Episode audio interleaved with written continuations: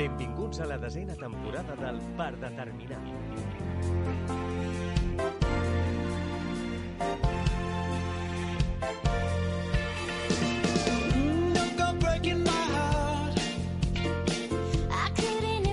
tried. Oh. Què tal, família? Després d'aquests dies on les notícies són tan negatives respecte a la nova sisena onada, aquí torna el per determinar, per posar una mica d'alegria en aquesta situació, amb el nostre 136è programa. Recordeu que ens podeu escoltar a Ràdio Ateneu del Clot l'últim dilluns de cada mes i a Ràdio Trini Jove enguanya el 91.6 de l'FM tots els dijous de mes a les 8 del vespre. Avui, el darrer programa de l'any 2021, tindrem un programa molt variat amb dos convidats de luxe, la periodista i presentadora del programa solidari de ràdio Camp Nen sense joguina, la Rosa Badia, i el cantautor Marcos Decker, amb el que gaudirem d'una bona estona de música. Amb això i moltes de les habituals seccions, avui comencem. Eh, què tal, com esteu, família? Bona nit. Sergio, què tal? Tot bé? Sí. Molt bé. Bueno, i tu, tu, tu, Jo què? tu què ens has d'explicar, xaval? Bueno, que l'altre dia... Va ser el teu, Van fer anys, sí, sí. Vas fer anys? Ole, ole. Per tant, vas fer-te viejo. Bueno, menys que vosaltres, eh, per això. Soc més jove que És vosaltres. veritat, és, és el més pequeño. És el més petit, és el Benjamí del programa. Els que estem aquí, sí, almenys. Bueno, doncs, Quants, això quants? és per tu. Quants en fas? 32. Hòstia. 32 anys. Això, això no sé si ho fan ara que penso, ara que estic escoltant la cançó aquesta. Fa molts anys, eh, en, el, en el Club Super 3, pel matí, sortia tota la llista dels socis del... i els felicitaven. Jo no sé Escolti, si ara ho soci, fan. senyor soci, eh? Sí, oh, feia, feia il·lusió veure el teu nom allà. I tant? Sí, sí, sí, jo recordo, jo sí, recordo. sí, hi havia una llista ja Sí, no, anàvem passant. dels companyeros. Bueno, Molt bé, molt doncs bé, ara anem a fer una cosa i és, digue-ho tu, anar a la teva secció, que és, Coneguts i saludats. i per això anem a buscar la super sintonia de coneguts i saludats. Entrem al pis.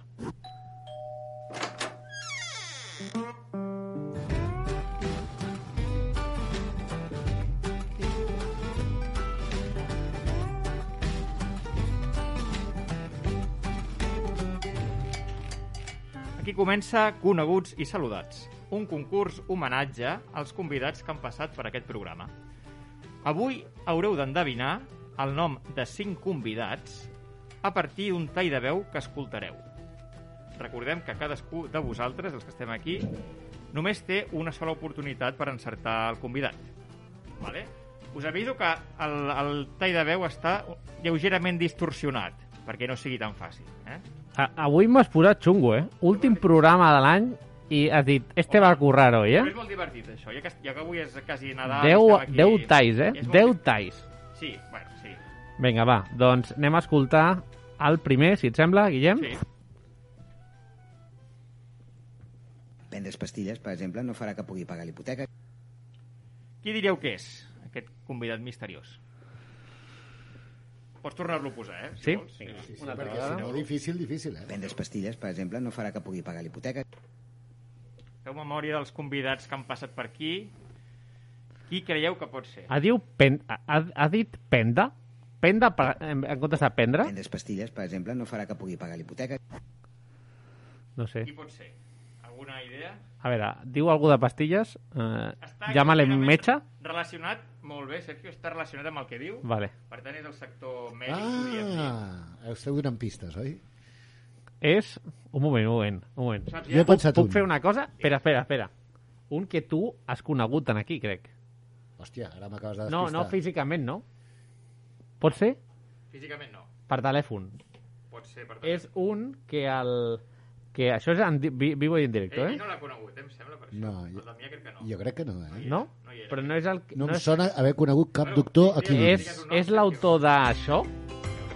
Ah, ja sé qui és, jo també, eh? Jo ja sé qui és. Tu qui és? Joan, ho saps ja, també? Home, no ho sabia, però, home, amb això de... amb les pistes sí. Ho voleu, dir després a la vegada? Ah, clar, molt fàcil. Sí? És que jo crec que és... Sí? tots, vinga, va. Sí. Un, dos i tres, qui és? Paf... Ai, El drac màgic. El Paf no és, has perdut, Avui estem, Sergio. estem El inspirats, eh? Sergio ha perdut. que la mascareta. Ha perdut, ha perdut, el jefe ha perdut. qui pot ser el convidat El doctor misteriós? Stevie, no? Aquest El diríem, doctor sí. Stevie, molt bé, efectivament. Escoltem... Sí, en Sergio la, La posa solució. votant, però ell la caga i perd. És fantàstic, això. el Sergio? Avui hi ha premi, Les oi? pastilles, per exemple, no farà que pugui pagar Aquí l'hipoteca. tenim el doctor Stevie, ja, en efecte. Ara, ara. Molt bé, molt bé. Gran, ca gran cantant, també. Quina aliada, eh? Bueno, bueno, bé, molt bé, molt bé. Vinga, va. Anem a escoltar el segon convidat. Vinga, següent. Som a la Mediterrània, som gent creativa. Ah, Home. fàcil, eh? Votant, Guillem, eh? Posat el, a la solució, eh, Sergio? Com? Havia de posar l'altre, eh? Hòstia! T'has Ja deia, jo que estava poc distorsionada. Espera, espera, espera, no ha passat res. Anem a escoltar. Qui és? Sí, val. Aquesta. Som a la Mediterrània, som gent creativa. Ho haguéssiu encertat? Segurament no. això? Clar. No, jo tampoc. L'han posat la solució. Perdona'm. No passa Sembla, no sembla un home, amb la, amb la, no? amb la Clar, distorsionada. sembla un home, és una dona. És la, és la Carme Ruscalleda. Oh, no, sí, sí. Eh, La, la meva competència. Ah, La Ferrari, meva eh? Una, una, una dona molt bona cuinera i amb un pla lent. Sí, sí. Anem a posar el tercer convidat. Vigila, no t'equivoquis de tall, ara. Sí, sí, enigma, enigma. Enigma, correcte. A la tele la gent pensa que el productor és el que els hi porta aigua als càmeres. Qui pot ser? Ah, jo ja el tinc, em sembla. Tu ja saps qui sí, és, en jo, sèrio? jo crec que també. Jo no estava, eh? però em sembla que l'heu entrevistat. Vols Sí, m'arrisco. Vinga, endavant. El Tinet Rovira. No, Oh. no és el Tinet Rubí. No, no, no l'entenia, aquest. No, aquest No l'he no- tingut no- mai. Vas, vas, Eh? o sigui, No l'hem entrevistat. Aquest. va, Soc un futurista, potser un futuròleg. Tu saps qui és, Sergio? jo crec que sí. Tu intueixes qui pot ser? Intueixo qui pot ser. Vols dir un nom? És un tio que està forradíssim. Ep! En efecte. Tu saps... Un moment, Que- tu, un moment. Ni, ni idea. Ni Vale, idea. ja està, No jo ja- ni idea. Nom, vinga. Abans de res, vull dir Sí. que és de les entrevistes que ha sigut fàcil tenir el convidat. I això ho vam comentar en el seu dia. I és ser una un- de les persones més influents de tot en el sector espanyol, no? audiovisual Vas bé, vas bé. I no només. i que fa poc ha comprat el Terrat. Posa la solució, vinga, a veure qui pot ser. A la tele la gent pensa que el productor és el que els hi porta aigua als càmeres. Saps qui és o no, Damià? No. Jaume Ah, Roures. el no, Jaume per la veu, sé qui és el nom, per la veu no l'he conegut. Vale, vale, vale. Pues sí, efectivament, és el Jaume Roures, molt bé.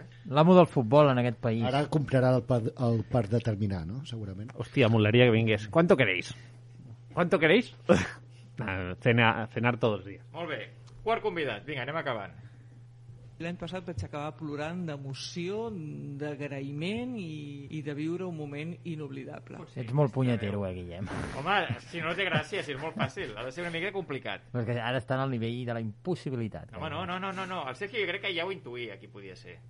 Va, dona'ns una pista, Sergio. Saps qui pot ser, Sergio? L'any passat vaig acabar plorant d'emoció, d'agraïment i, i de viure un moment inoblidable. Eh, Saps qui pot ser? a veure, seria casualitat, però és que jo crec que Mulla't, mulla't, és vinga, va, digues, digues. Digues. la convidada d'avui. Posa la solució. Perquè ha dit una paraula que és il·lusió, jo l'escolto sempre al Camp Nen sense joguina. La Rosa Badia està dient. Anem a escoltar qui pot ser, a veure. És la Rosa Badia? L'any passat vaig acabar plorant d'emoció, d'agraïment i, i de viure un moment inoblidable. Efectivament. El destí ha volgut que avui entrevistem la Rosa Badia. Això no estava preparat, eh? Ja, ja, ja, No perquè... preparar aquest tall, Sí, no, no, no hem de, hem, de dir, la- hem de dir a la gent. Avui, La màgia de la ràdio, no? avui havíem de tenir el Toni Muc, de fet a les xarxes es va anunciar, per, per un problema personal no ha pogut estar present, i eh, ahir, a darrera hora, va tenir la gentilesa, la Rosa Badia, d'acceptar l'entrevista, l'estem super agraïda i a més som superfans, fans, ho comentàvem amb el Joan abans de començar el programa, d'ella. Sigut casualitat. Molt bé, efectivament. És la Rosa Badia. Molt bé, doncs arribem ja al cinquè i últim convidat. Ah, encara en queda un. Queda un. Em que havíem Sí. acabat. Va. Es tracta de triomfar moltes vegades a qualsevol preu i preocupar-me de mi. Així és difícil, eh? Sí, però no hi ha molta diferència en aquest cas, eh? No, no, no, no és molt fotut, eh? Per Una- mi és dels... Jo, jo no ho hagués acertat. Una mica Perdona. pitofil, però... Però tu ho has sabut molt bé, Joan. Has encertat, molt bé. Sí, sí, a més la primera, eh? Bueno. Sí, sí. En Joan avui ja està, que... que... Bueno, no tots. màquina, eh? Està, està, Que... Sí, és està l'únic lúcid, està Això- lúcid. és l'únic que he encertat, pobre de mi. I, i, sense, i sense filtro, vull dir que... Per, perdoneu, nois, però pels oients vull estrenar la Ouija, que és això que... Mireu com sona. És una pena que no ho puguin veure, eh? És que mola molt, eh? Això és, ho posarem en pràctica al proper concurs, perquè avui no hi havia, no era tipus test, però... I és una ABC. Molt bé, doncs ara El sí. proper dia, Guillem, fes que hi hagi A, B, C i D. Sí, sí, sí, I li sí. desmuntes la paradeta. Ostres, tu. Està lúcid, està lúcid. Bueno, i ara anem a posar Estic esperant el poema, eh? una falca, brutal. anem a posar una falca que avui, més que mai, té molt sentit. Posem-nos la mascareta. Mascareta... Gel hidroalcohòlic, Bosses als micros. termòmetre... Distància de seguretat. Auriculars desinfectats... Ei, ei, espereu, i el, i el guió? Hòstia! Per determinar. Per determinar. Ràdio Segura en temps de Covid.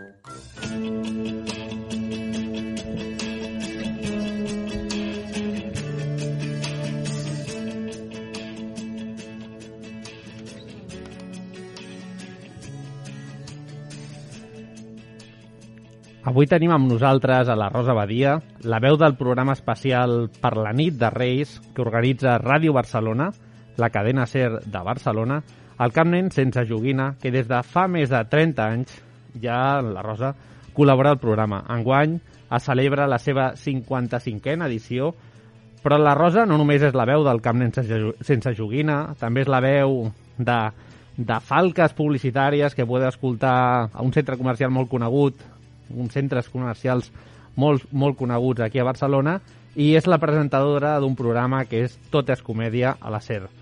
La seva trajectòria va començar quan ja estudiava periodisme a Ràdio Manresa, el 1977-1978, fins ara, que a Ràdio Barcelona, ja hem dit, fa el Tot és comèdia, els caps de setmana de 12 a 2. I avui ens fa molta il·lusió tenir aquí a la Rosa, a la que primer volem agrair que ahir, a darrera hora del, de la tarda, del vespre, pogués haver acceptat la nostra entrevista. Hola, Rosa, moltes mercis. Hola, què tal, Sergio? Però jo a tu no et puc dir que no. Evidentment que no, i més per parlar de, de coses que m'estimo tant com el Camp Nen sense joguina. Què tal, com estàs? Bé, doncs aquests dies ja molt enfeinats, preparant, com tu dius, aquesta 55a edició i a més adaptant-nos a les circumstàncies, eh, preparant dissortadament un any més un programa en pandèmia, com va ser també l'any passat, però que tot i així vam tenir un resultat fantàstic i una resposta fantàstica, com esperem que sigui també la d'aquest any, per part dels oients de la ràdio, que ja han començat, per cert, a portar joguines, perquè el Camp Nen sense joguina del 2022 ja ha arrencat. Ja, ja està en marxa la campanya, ja han començat a arribar joguines al carrer Cas, ja les anem endreçant a l'estudi Toreski i continuen arribant objectes també per la subhasta. D'aquests objectes volem que ens facis alguna exclusiva, que després et preguntarem, a veure si ens ho pots fer. Però abans et volíem preguntar, perquè no parlem des de fa ja 3 anys o així, o 4 pot Sí. ser, i com vas portar la ràdio durant, durant el confinament i, i totes les dificultats que comportava? Doncs adaptant-nos. La veritat és que vam canviar bastant la manera de treballar, lògicament, com tothom, però jo crec que el programa se'n va beneficiar. Haver d'anar improvisant sobre la marxa cada cap de setmana, jo crec que va, va ser beneficiós. El que passa que, que és dur, perquè treballàvem des de casa durant la setmana. Per sort jo vaig poder fer el programa sempre en directe des de la ràdio. Els caps de setmana anàvem a la ràdio i fèiem el programa però durant la setmana, i encara ho estem fent, alguns dies, en alguns moments, encara teletreballem, i bé, i sembla que, que serà la tendència també, i que serà bé, que no tindrem altra sortida que continuar fent el teletreball, però ens vam adaptar a les circumstàncies, com, com tothom, és que no, no hi ha un altre remei. I per sorpresa, com et dic, jo crec que el resultat del programa, vull pensar, vull creure, no sé si ho compartiran també els oients, però jo crec que els continguts o la manera d'abordar els continguts, jo crec que, no sé, que vaig quedar satisfeta, la veritat. I què significava per tu fer el Tot és comèdia, que és un programa dedicat a la cultura durant el confinament, que no hi havia cap mena d'activitats en teatres, cinemes... És clar, no hi havia activitats, al, com tu dius, als cinemes, als teatres, als auditoris, però els artistes, els creadors, no van parar de fer coses, de, de proporcionar-nos continguts, afortunadament, cosa que el- els hem d'agrair moltíssim perquè no, no podríem viure sense cultura. Això és, és evident. La nostra salut mental encara es veuria més, més afectada. I bé, aleshores, jo recordo, per exemple, el Víctor Clavijo, que feia uns eh, vídeos eh, estupendos amb unes gravacions poètiques fantàstiques, eh, gent que feia música des de casa, eh, els stay home són els més coneguts, però hi va haver molta altra gent que des de casa, l'altre dia entrevistava a Natàlia Millán, a una de les protagonistes de Mm. Billy Elliot, i recordàvem un vídeo fantàstic que van gravar tots els participants d'aquest musical, cadascú des de casa seva. Recordo també la gent del Sweeney Todd, que va fer el mateix. En fi, que hi havia molta gent del món de la cultura que feia moltes coses. Es feia teatre online, és a dir, mm, per sort vam tenir, mm, tenir continguts. Vam poder seguir parlant de cultura i vam poder seguir gaudint de la cultura que continua passant per moments delicadíssims. I ara una altra vegada amb la reducció dels aforaments que s'acaba d'anunciar fa un moment. Aquest cap de setmana ha estat, mm, la veritat, molt dur perquè diferents companyies, diferents eh, teatres han hagut de suspendre mm, funcions, s'han hagut de cancel·lar. I perquè es cancel·li una funció és que mm, ho, ho passa molt malament la gent de, del teatre. Sí, sí, a més, molt, molt, molt de temps assajant, no?, perquè al final Sí, sí. no puguin fer-ho. Sí, me- sí, sí, sí. I enguany, enguany que ara arriba el Nadal, època dels pastorets, doncs sembla que aquest Sí. any tampoc podrem gaudir de pastorets.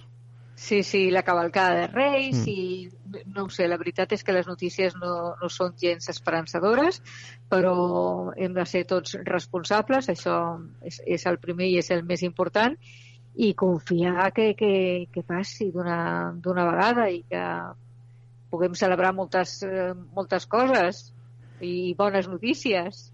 I comentaves no, que no hi haurà cabalgata, però sí que hi haurà una altra cosa de la que la Rosa coneix bé i de la que la Rosa s'està bastantes hores allà locutant i és, i això passa la tarda del proper 5 de gener, que t'hauràs de posar davant del micro, no, del micròfon, per Sí. dirigir i presentar el programa del Camp Nen sense joguina, que enguany fa la 55a edició.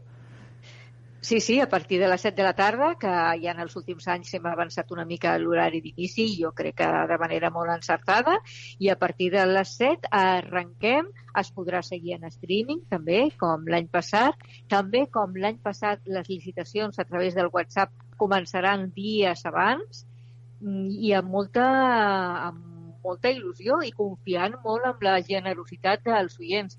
L'edició de l'any passat jo crec que va ser excepcional. Vam aconseguir més de 50.000 euros, va ser un rècord històric de la campanya. Vam rebre més de 3.000 joguines de particulars, d'empreses. Vam poder arribar a 7.000 nens i nenes que a, a través de 30 entitats que treballen amb famílies en risc d'exclusió social havien demanat la nostra ajuda i jo no sé, no sé, arribar a aquesta xifra jo crec que és impossible, però l'important és que arribem als nens i nenes que, que necessiten de la nostra feina i que necessiten de la solidaritat de, dels oients de la ràdio. Penseu que a Barcelona, que és el radi d'acció principal de la iniciativa, a Barcelona hi ha entre 12.000 i 18.000 infants i adolescents que entrarien dins del barem de pobresa, segons dades municipals. És a dir, que, que, tenim molta feina per fer. I què significa per tu? Perquè ja portes 30 i pico d'anys, no?, fent el Camp sí, Nen. tu, tu ho has dit i dic, jo és que no ho sé. Fa tant de temps que, que ni, ho, ni ho recordo.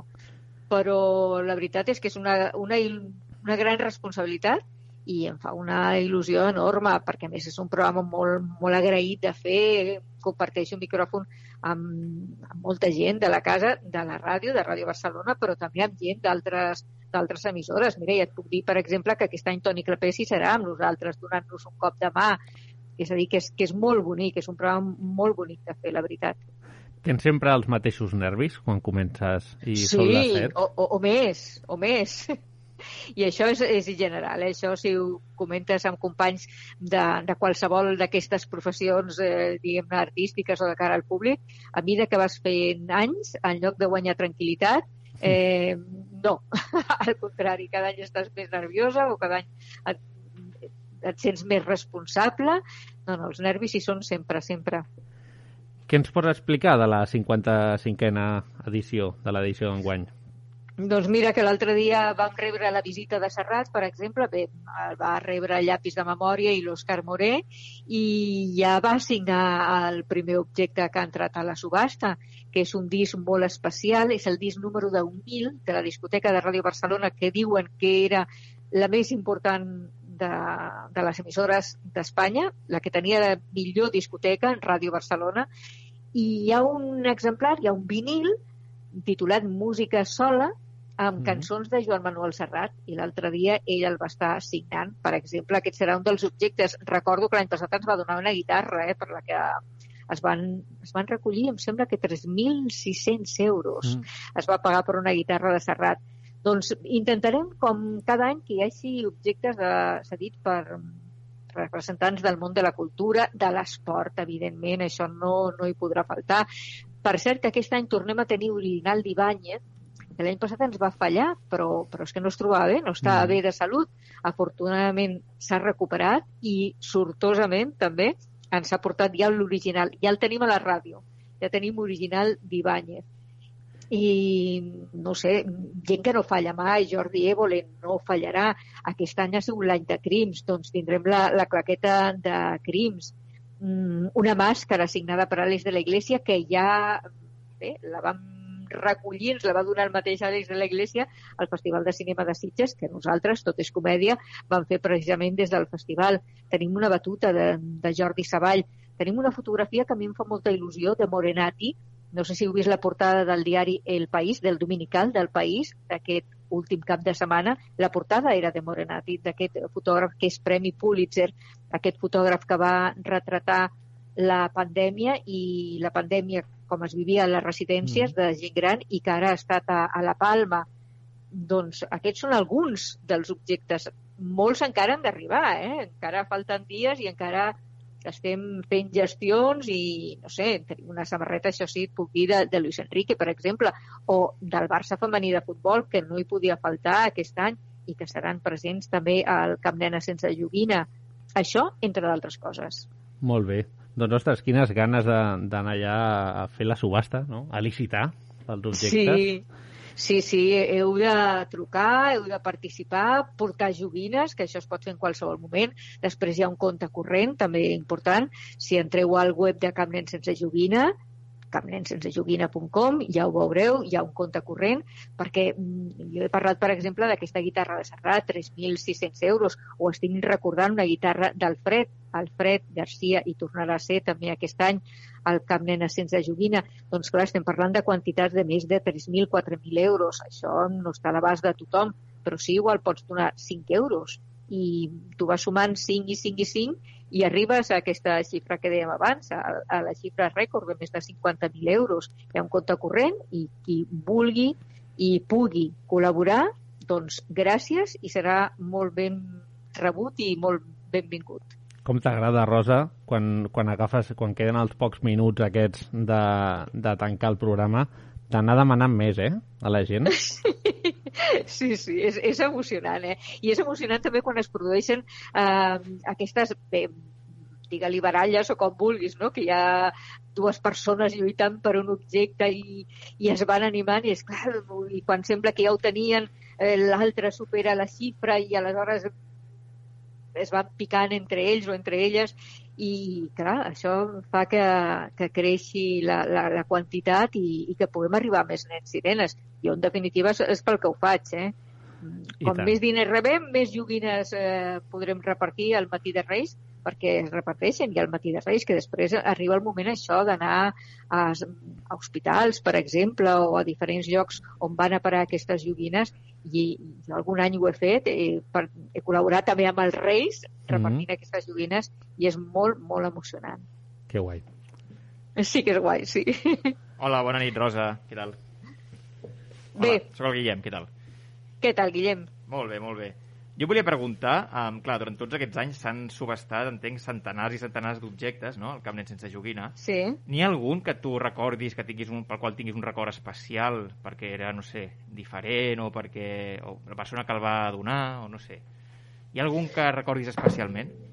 Home, recordo un quadre de Sabina, perquè, a més, clar, els subjectes tu els vas demanant i jo recordo que Sabina estava actuant al, al Tívoli al costat, d'anar-li a demanar, eh, no sé, quan finalment veus que sí, que aquest quadre arriba, mm, que es paga molts diners, jo crec que es van arribar a pagar potser ara exagero, però jo crec que van ser com uns 6.000 euros. Jo crec que es va pagar molt per un quadre pintat per Joaquín Sabina.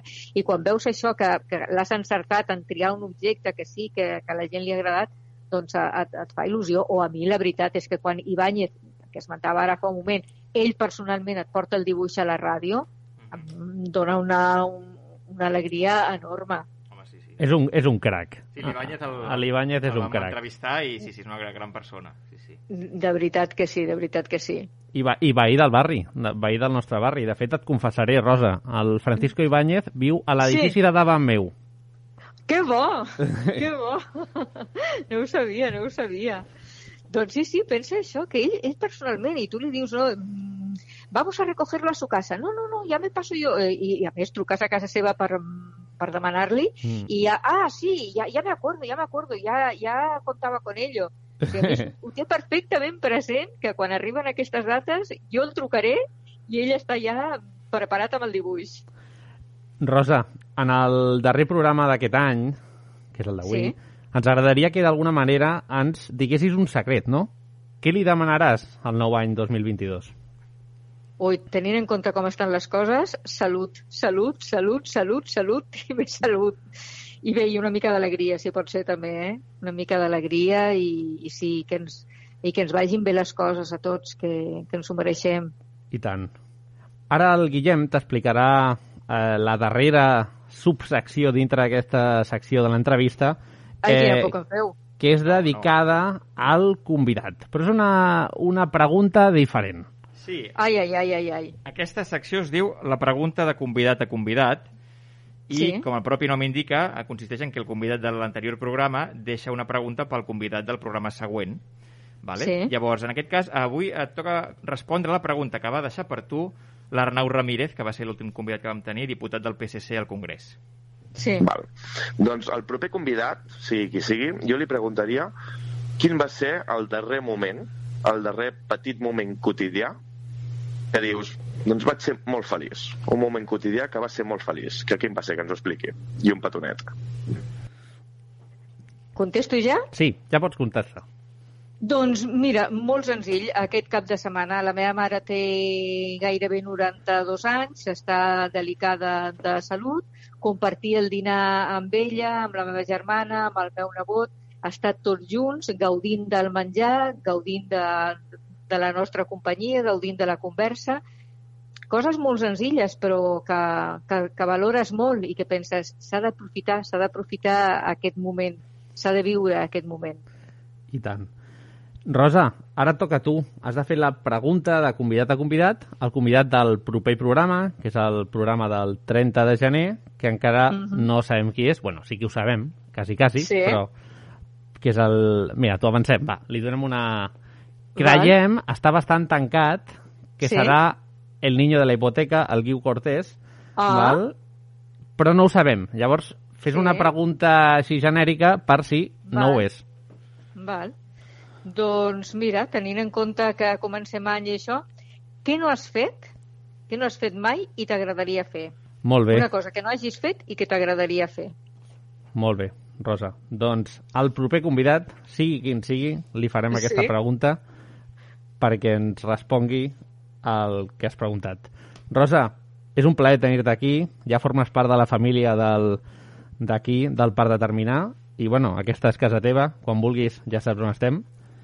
I, I, vaig, I vaig ser presencialment un dia, ho recordo, i, eh, i, i sempre aquí, aquí em teniu.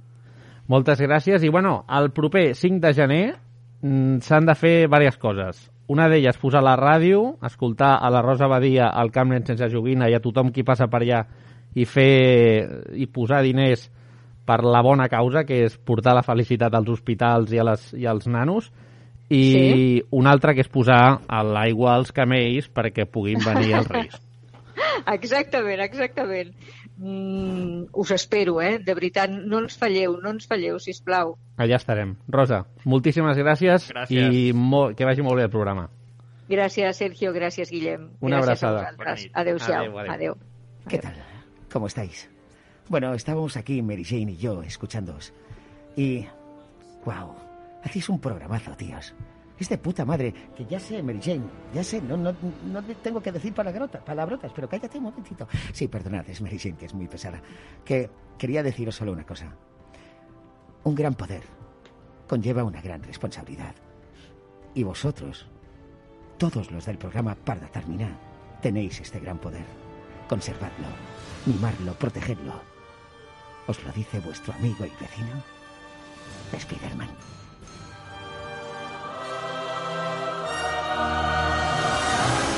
Ara toca la secció del Damià. I direu, per què, per què has començat sense la seva Com mola sintonia? que l'Spiderman dongui pas, eh? Com mola. Mola mogollon. Mola mogollon. Mola mogollon. Se m'he posat calent i tot. Bueno, doncs, a veure, ara eh, hi han dues opcions. Que és que la teva sintonia no sigui la teva sintonia i, per tant, avui, que és el programa de Nadal, fem una Nadala com a sintonia a la teva Això secció. no m'ho heu avisat. No, O no t'ho he avisat. És que se m'ha ocorregut ara, perquè dic... No Com, ho sabíem tampoc nosaltres. Estem improvisant. com, com li foto... Com, com, li com foto? posem Com li una, foto punto, no? com posem una Nadala aquí avui? Com li encolom? Ah, T'ha tocat, noi, t'ha tocat. Posa Què? Nadala, va, vinga, Sí, va, és, és una Nadala que jo crec que jo l'he escoltat inspirada amb el fum fum fum del Joan A més, no t'he dit ni, ni de què volia parlar. O sigui, aviam si té relació, t'imagines? Buah, amb el fum fum fum, amb el fum fum Ja que farem, amb ja el matar lligarem, dels animals. ja ja vaja. ho lligarem. A veure què.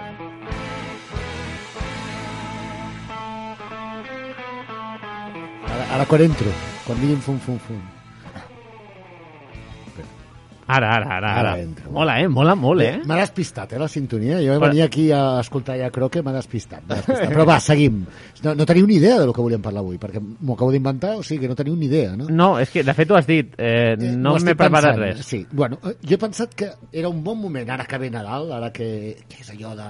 No? Tornem a tradicions mil·lenàries, antigues, que entronquen amb la nostra tradició més primitiva, de parlar amb els animals, diguéssim, els grans senyors eh, de, de Catalunya, que serien els grans depredadors, els grans carnívors, els grans carnívors eh, que, que viuen a Catalunya, que Què és? encara queden, Què que és? serien l'os, Pronavart, el llop, el linx, tots aquests.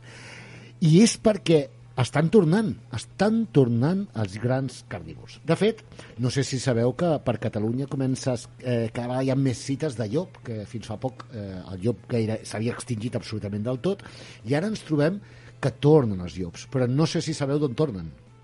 D'on? Doncs tornen d'Itàlia. D'Itàlia, sí. Són animals divagants que van arribant des d'Itàlia. Cágate l'orito, eh? Imagineu-vos quin trajecte. S'esperava que els llops que poguessin retornar a Catalunya fossin els ibèrics, però resulta que hi ha com una franja on la cacera és, és profunda i dura i és ina, inabarcable amb ells. En canvi, estan conquistant els, els llops itàlics estan conquistant França i estan arribant els primers de forma isolada a Catalunya.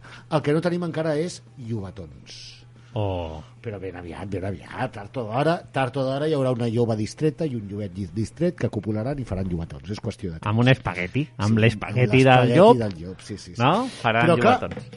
aquest fet tan important, que és el retorn dels llops, doncs clar, no és una broma, perquè eh, imagineu-vos, si els barcelonins no sabem conviure amb senglars, doncs eh, és molt més difícil conviure amb grans depredadors, que és el, el que demanem a, a la gent de muntanya. No?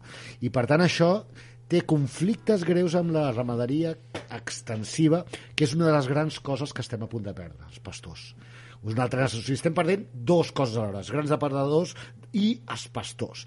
I aquestes dues coses tan importants que ens estem a punt de quedar sense, doncs poden competir entre ells com ho han fet tota la vida.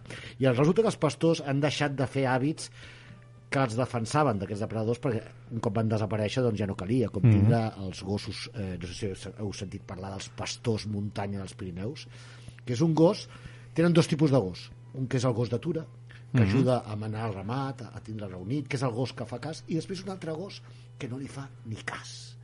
Perquè aquell gos no se sent, no se sent el pastor al seu amo, sinó és és un gos robust, superpoderós, capaç d'enfrontar-se al llop, però que s'ha criat entre ovelles. Els seus companys de jocs han sigut les ovelles. És a dir, aquell gos ni el toquen. El posen de petitet amb les ovelles i elles pensen que és una ovella més. I quan pasturaven pels ramats i venien els llops o els ossos, era una ovella amb ullals, amb bup, bup gros, poderós, capaç de fer front a aquests depredadors. Doncs bé, aquests, aquestes coses que també havien perdut, doncs sembla que estan tornant a la ramaderia dels nostres dies per fer front de nou a, a un depredador que tots el volem que hi sigui, però Mhm. que és un gran competidor nostre, eh? perquè els llops o els ossos doncs, són molt, molt potents. No sé si tinc gaire més temps, però us volia recomanar un documental. Un Ah, documental... sí? Mm, D'aquests de siesta? no, no és d'aquests de siesta. Els de siesta molen molt, eh? Però Bueno. és que molen molt. O sigui, aquests del National Geographic, però tenen un problema. Ens passa que ens infantilitzen una mica, perquè Mhm. veiem... Eh, M'encanten, eh, aquests Sí, sí, sí, sí. però veus la natura a la pantalla i et sembla que és una postal, no? com, com aquestes de Nadal. Mhm. Com, és com quan vas a un rest- restaurant xino i veus les cascades al fons, Mhm. que pots pensar que Xina és així, doncs Sí. no. En realitat no és com un documental sense... El, a la vida salvatge està en convivència amb l'ésser humà i per tant és complexa aquesta convivència. Aquest documental és just el contrari. Aquest documental explica l'oposició dels habitants del Pirineu a l'os. Es diu el no a l'os. I no és un documental en contra de l'os. sinó Aló? Aló? El no Ah, a l'os. És a dir, és un documental que parla sobre l'oposició a l'os. És a dir, i per què s'ha produït. És un documental interessantíssim perquè sovint des de les grans ciutats doncs, desitgem allò de oh, el Pirineu és ideal per ossos, però al Pirineu viu gent i treballa gent. I deixar de competir amb un gran animal com l'os doncs eh, és el que ha passat perquè estaven a punt de...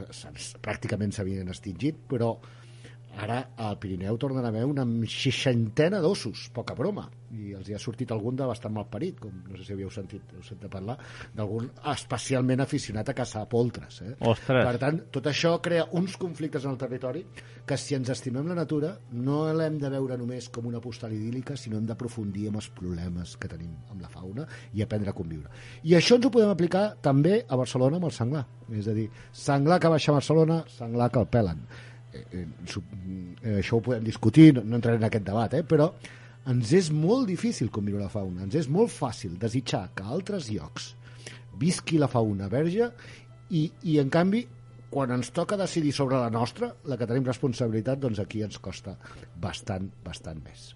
Que guai. Mira, avui us vull explicar una anècdota. Explica, Semblava explica. que... que... No tenia relació amb el fum-fum, no, a la secció, però... No, no, no, no, no. I, I, de fet, això que t'explicaré té relació amb la, amb la natura me la posa dura, que és el, és el nom que a mi me la posa dura perquè és curiós, o sigui, és molt xulo. La natura me la posa dura, el nom de la teva eh, secció, que poques vegades el diem. Eh, Bueno, És veritat, poques vegades sé, ho diem. Sé, sé que t'agrada el nom. M'ho dir des del primer dia. Exacte. Doncs avui pel matí eren les set i mitja i sortia del meu poble, que està a Segovia, i sortia, perquè he passat el cap de setmana allà, Uh -huh. i em anava, m'estava apropant cap a Aranda de Duero, a Burgos, i en aquell tram hi ha una carretera que passa per les muntanyes i, bueno, m'he creuat tres bambis, un conill, una guineu Molt bé, molt bé, molt i bé. un, i un jabalí. Bueno, Déu-n'hi-do, doncs... Sí, Ostres, sí, i era com- Sí, sí, en aquella part d'allà la fauna és molt Brutal. més extensa i esplèndida que aquí. Brutal, i has d'anar amb cura, perquè, clar, quan vas amb el Sí. cotxe a 80, doncs has d'anar amb cura. Sí, has d'anar amb cura, has d'anar amb cura. Que no et Sí, faci, sí, fantàstic. que no et faci un I toquete. avui ja hi eres, o sigui, vens d'allà. Sí, sí, sí. Quina meravella. Sí, sí. Quina meravella. Bueno, i ara, com sempre, mm, us he de dir. Us he de dir, em sap greu, la veritat em sap greu que passin aquestes coses, però ha passat. Sabeu de què parlo? Ja sé, ja sé per on vas. Oh, l'Ortega. L'Ortega. L'Ortega. L'Ortega. Una altra mala excusa. Mm, Bueno, no sé si és excusa. Què li ha passat avui? M'acaba d'enviar el... Vaig a, vaig a posar-ho amb el WhatsApp. juguesca, Espera. no? El Covid, aquest cop el Covid. Perquè... Mm, pues no. Pues no és el, no és el Covid. Escoltem-lo. Hola amigos, ¿qué tal? ¿Cómo estáis? Oye, joder, es que no sé ni cómo decirlo. Mm, a ver, eh, no os enfadéis, ¿vale? Eh, es que hoy, precisamente, eh, cumplo cumplo años y no, o sea, no, no es, no es mi cumpleaños, no es mi cumpleaños, pero cumplo años de mi primera vez en la radio y me han llamado de la cadena Ser para un homenaje eh, y me tengo que ir ahora. Y ah, es que como nunca me han hecho un homenaje, tengo que irme ahora. Eh, lo siento. La- mira, el tema que tenía previsto, que es el mismo de la semana pasada, lo del cristianismo y tal, es buenísimo y lo, lo he ampliado. Y la semana que viene va a quedar mucho mejor. Un beso. Bueno, doncs no ha pogut venir. No es pot tenir estrelles, eh? En un, No es pot tenir, en una sí. plantilla, perquè Ostres. això no... No funciona. Juan Carlos, aquí te esperamos, ¿eh? A la próxima, en enero, año nuevo, eh, no hi ha excusa que valga. Fes-li un homenatge, aviam, sí. Exacte, li farem un homenatge. Per cert, homenatge, demanem a l'entrega de premis a Ateneus Ah, quins nervis. El al, Sir Raluy. al Sir Raluy, con los pachachos, con los Sí. pachachos. M'ho vas dir que anàvem, però no em vas dir on. I quan Ah. vaig veure a la invitació el del Sir Raluy vaig pensar, oh, que és dir, bonic. Damià, ja hi ha animals engaviats al circ No, ja no, No, ja no, no, estan no, no. prohibits ara. Hi ha pachachos. Això ja forma part del passat, sí, sí, sí. El Sir Raluy, si no recordo malament, crec que havia tingut lleons marins. Ostres. I eren especialment bons amb el maneig, però afortunadament això... dels Lleons animals- marins, foques. Lleons, sí, sí bueno, són, no, no és ben bé Sí. el mateix, però si no recordo malament, eh, t'ho dic de memòria, però crec que sí, que, que és dels últims animals que van tindre. Però això ara està prohibidíssim. Eh, Ja et dic afortunadament, eh, perquè no és el lloc per tindre animals. Clar. Bueno, Damià, eh, demà anirem allà. Anem, anem, hem d'anar mudats o què? No cal, no. Dutxats, sí. Anem, anem, dutxats sí, dutxats sí. Anem allà a veure què, què passa. Eh, bueno, i de fet, els hi diem des d'aquí a la gent dels Ateneus que si ens volen votar, nosaltres encantadíssims. Però que sigui el primer premi, perquè el segon ja ens el van donar. Aquest ja el tenim. Aquest ja el tenim, que sigui el primer. El primer o el tercer, si no. No, el primer, el primer. Escolta, i ara sí, ara anem a fer la secció de música d'autor i ara per això escoltem un tema de Decker. sincera que te duele, tan transparente. No te lo pone nada fácil, no puedo borrarla de mi mente.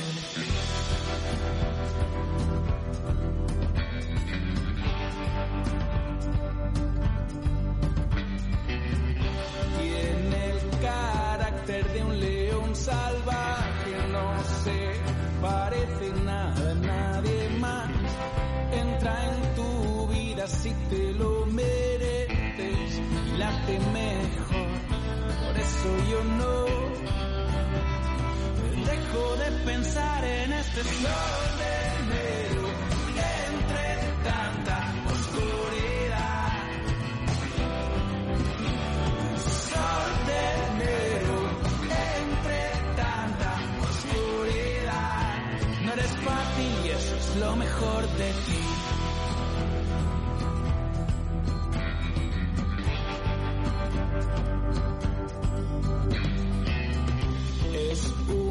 Oasis entre rostros que ya no me importan.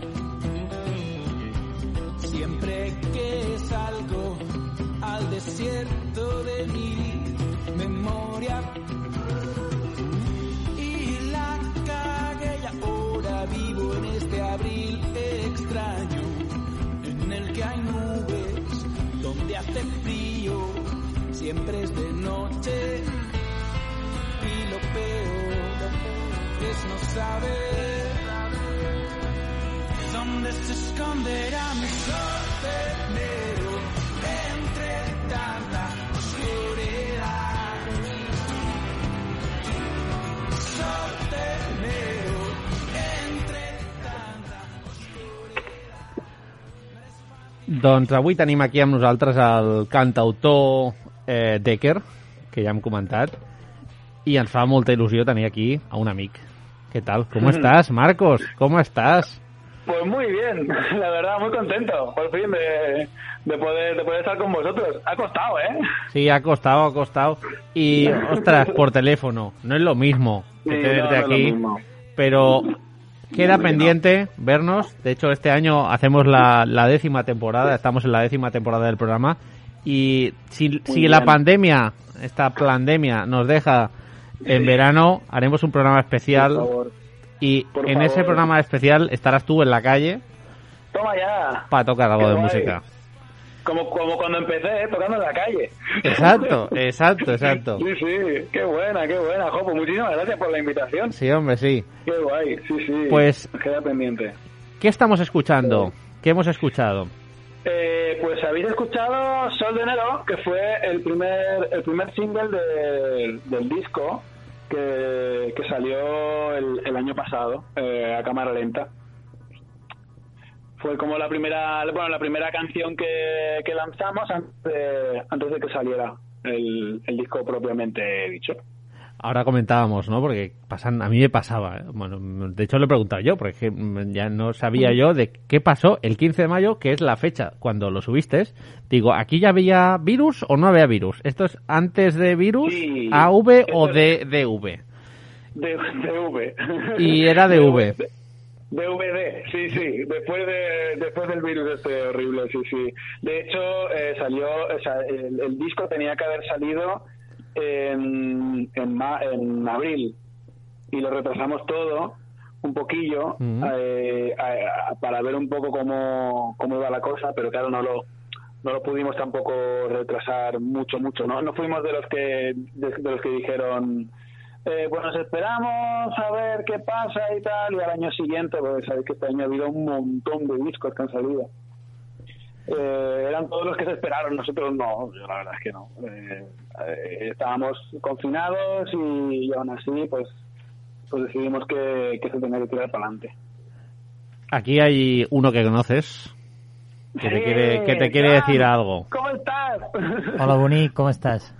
Hola, guapetón, ¿qué tal? Bueno, ho hem aconseguit, eh? Tenim aquí el programa, al final. Lo hemos conseguido, sí, sí, sí, menos mal. Yo te digo, eh, que, jolín, que ha costado, ha costado, pero bueno. Però Sí, bueno, sí. l'important és que ha arribat. Així que estem Sí, sí, super, sí. estem super contents de, Eh. de tenir-te aquí, encara que sigui a l'altra banda del, del telèfon Sí, i sí, que sí. puguis formar part. Sí, jolín, ya te digo, a ver si a ver si nos juntamos prontito, tío. Que, que hay ganas, que hay ganas. Que Moltes, segur que sí. Hace poco me, acor- me acordaba de ti, que sé que, que sé que estuviste ahí con, con una persona también como especial para mí y tal, y sé que estuvisteis ahí juntos. Sí, sí, sí, no fa gaire, a més a més. I aquí al barri. Qué guay. Sí, sí. Eh, ¿Cómo empezaste, Marcos? ¿Cómo empecé? Sí. En la calle, ja t'ho he dit. Bueno, sí, esa, esa, sí, en la calle fue, o sea, cuando ya llevaba un, un tiempo. Yo la verdad es que empezar, eh, o sea, empecé a tocar la guitarra cuando tenía igual 5 o 6 años, le robaba la guitarra a mi padre y media escondida. Luego ya la asumió que, que, que o, me, o me la dejaba o me la dejaba. Y ya comencé un poco más, más en serio.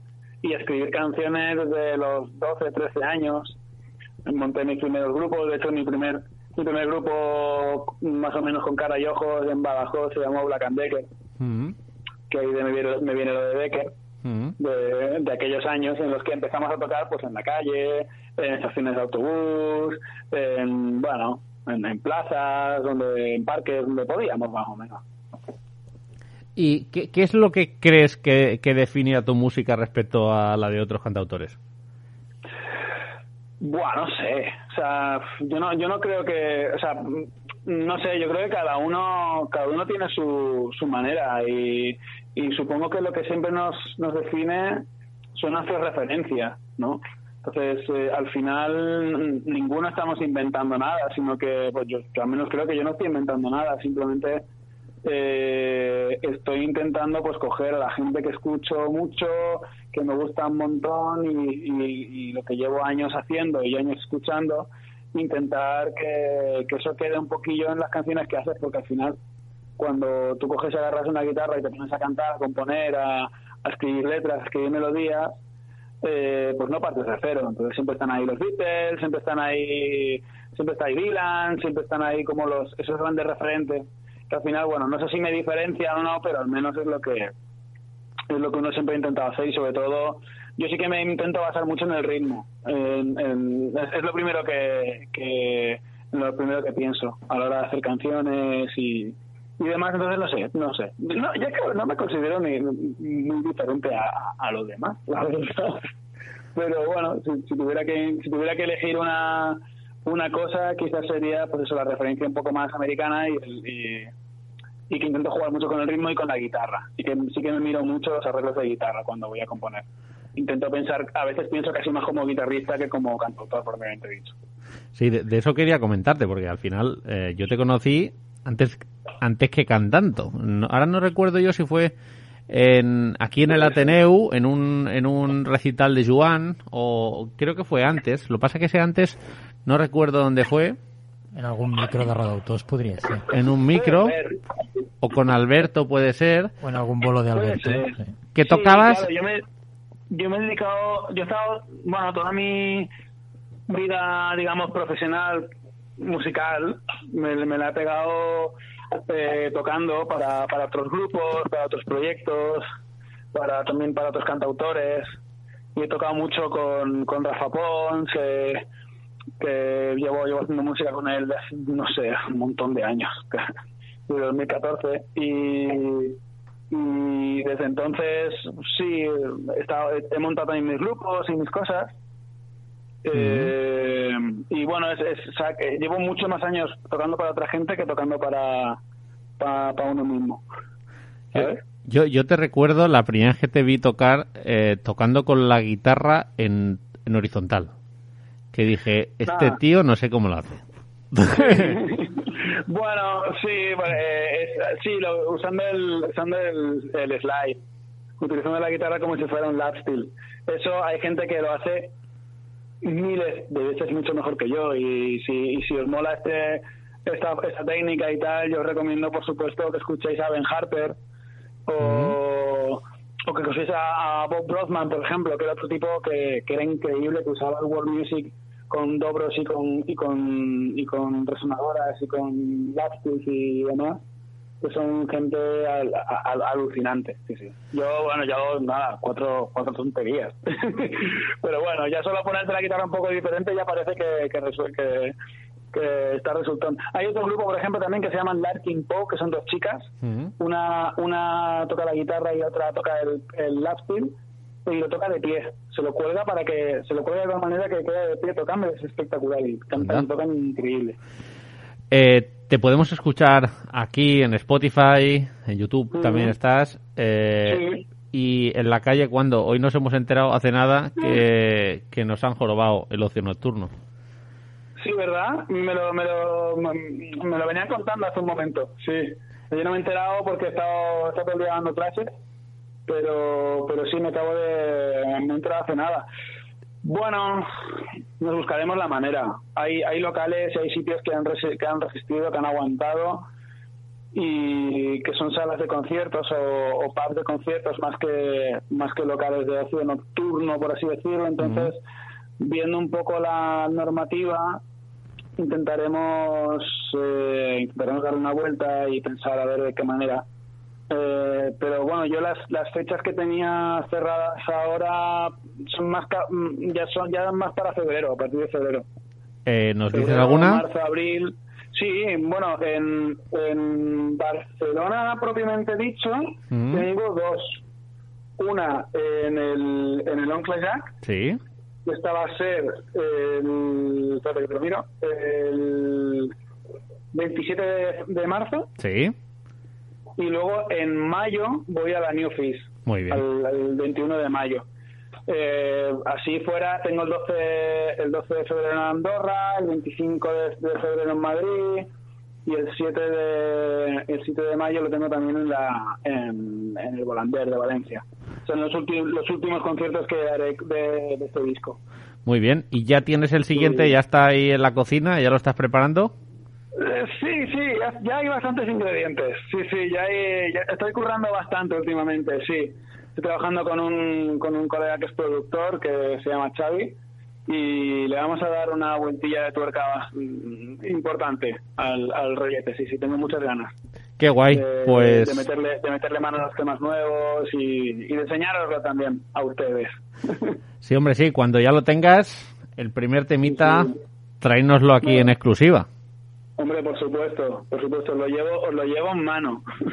os lo llevo en mano, yo os doy un abrazo, que ahora no puedo. Exacto. Bueno, pues oye, eh, muy guay que estés aquí con nosotros, aquí en el Parda Terminá, en la décima temporada y en el último programa antes de las, de las fiestas navideñas. Y oye, Decker, que te vaya así de puta madre, o sea, que te vaya muy bien. Y Muchas gracias, Tato. Oye, un gustazo para mí, un- un- es, un, eh, es un honorazo, ¿eh? De verdad. Y des- un montón de, tenía un montón de ganas de, de hablar, con, de hablar con vosotros. te seguimos en Instagram, en Spotify, darle a seguir, mola mucho su proyecto. ¿Y con qué canción acabamos? Pues mira, acabamos con el, con el que fue el último single que salió hace un año, está haciendo un año ahora, que fue que se llama una canción que se llama En los pies, que es una balada, y es un tema que, que canté con Lucas Maciano, que es un gran amigo y un súper referente, un tipo increíble y un, bueno, y tiene un arte que, que no se puede aguantar, ¿sabes? Pues Es un, es un flipe, hizo, hizo crecer el tema a niveles brutales y siempre que lo escucho me, me entra un, un temblequillo en el cuerpo cuando lo escucho cantar. Así que, pues venga, vamos para allá con él. Pues aquí, en los pies, y te despedimos. Muchísimas gracias, Decker. Un abrazo muy Gracias fuerte. a vosotros, un abrazo. a Y que tengas muy buenas fiestas de Navidad. Igualmente, pasarlo muy bien, y eh, cuidaros mucho y comer más. Eso, eso, eso lo vamos a hacer fijo. En los Venga, pies de Decker. Aquí, vamos con ello.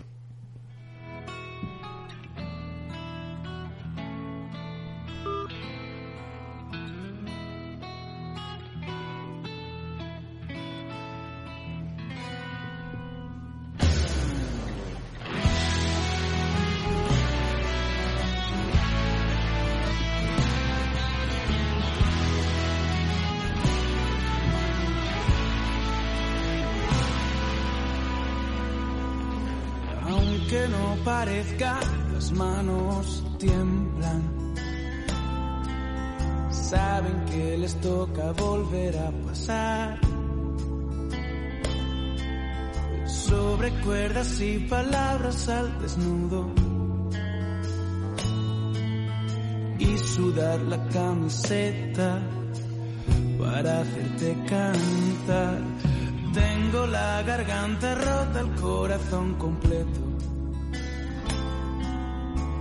Tras esta noche tendré un tatuaje más en la piel de la memoria y te sorprenderías de lo mala que eres. Pero tu nombre nunca, nunca se me va.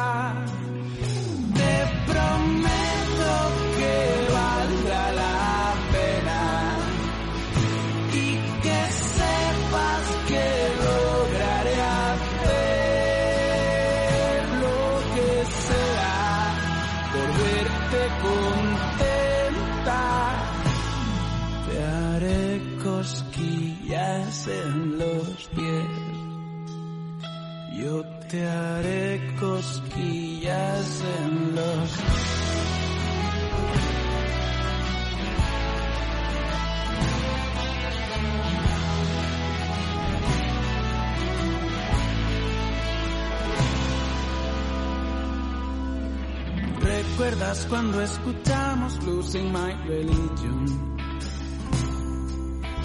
Por primera vez y casi te echas a llorar.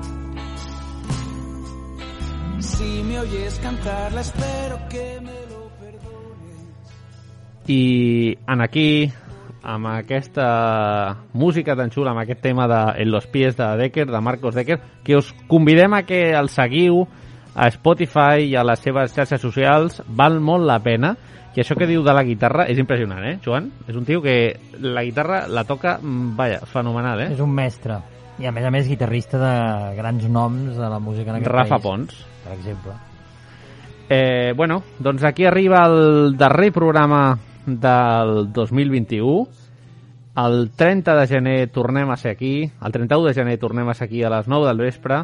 Segurament que tindrem aquí la visita d'un cantautor, que és el Niño de la Hipoteca, el Guiu Cortés, que és el seu nom. Ens vindrà a parlar del seu projecte personal. I, bueno, és un plaer aquí fer ràdio, a l'estudi. La pandèmia encara està, ara torna més forta. Eh, ara arriba el Nadal, però a la tornada estarem aquí a l'estudi segur. No oblideu que tenim el Covid encara, que estem a les portes del Nadal, ja queden res. Quatre dies? Quatre dies per fer el sopar de Nadal en família. I, per tant, hem de fer precaució i mascareta fins que arribi el dia 24. I, nois, eh, el tinc aquí. El tinc aquí i us vol dir unes coses. És, és el, fa temps que em surt a la premsa i ho volia dir. El tio. No, aquí serà. Fa temps que No, el Pare Noel aquí. el programa. No, no. És que al final no hem pogut contactar amb ell. Sí, però al final no, no he pogut contactar amb ell. En què parla el Pare Noel? La wifi no anava. El, en parlarà en, en diversos idiomes. El tio és internacional. El Fernando Simón, home. Fernando. Hola, muy buenas. Eh, quería simplemente desearos que por favor un poco de precaución. Ahora llega esta, esta, esta sexta ola. Y por favor os pido que un poco de precaución porque no quiero salir otra vez a pegar el discurso. Entonces, mm, solo por eso, dejarme tranquilo. Felices fiestas. Venga, cuídese.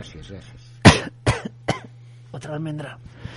I ara sí, Joan, amb, aquest, amb aquesta poesia que cada dia ens portes, amb el punt i final... Si fos cada dia m'hauria mort ja. per sort és un cop al mes. amb el punt i final anem a acomiadar el programa d'avui i aquí és l'últim programa del 2021, però el 2022 ja queda molt a la vora. Bones festes a tots.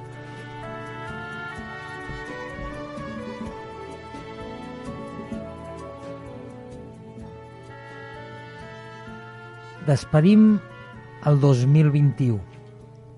Un any que va arribar, com alguns amors, carregat de promeses. Ens trobem enmig d'una onada de contagis, la sisena, que té forma de tsunami, i viure així, viure així comença a semblar-se a viure en l'etern dia de la marmota.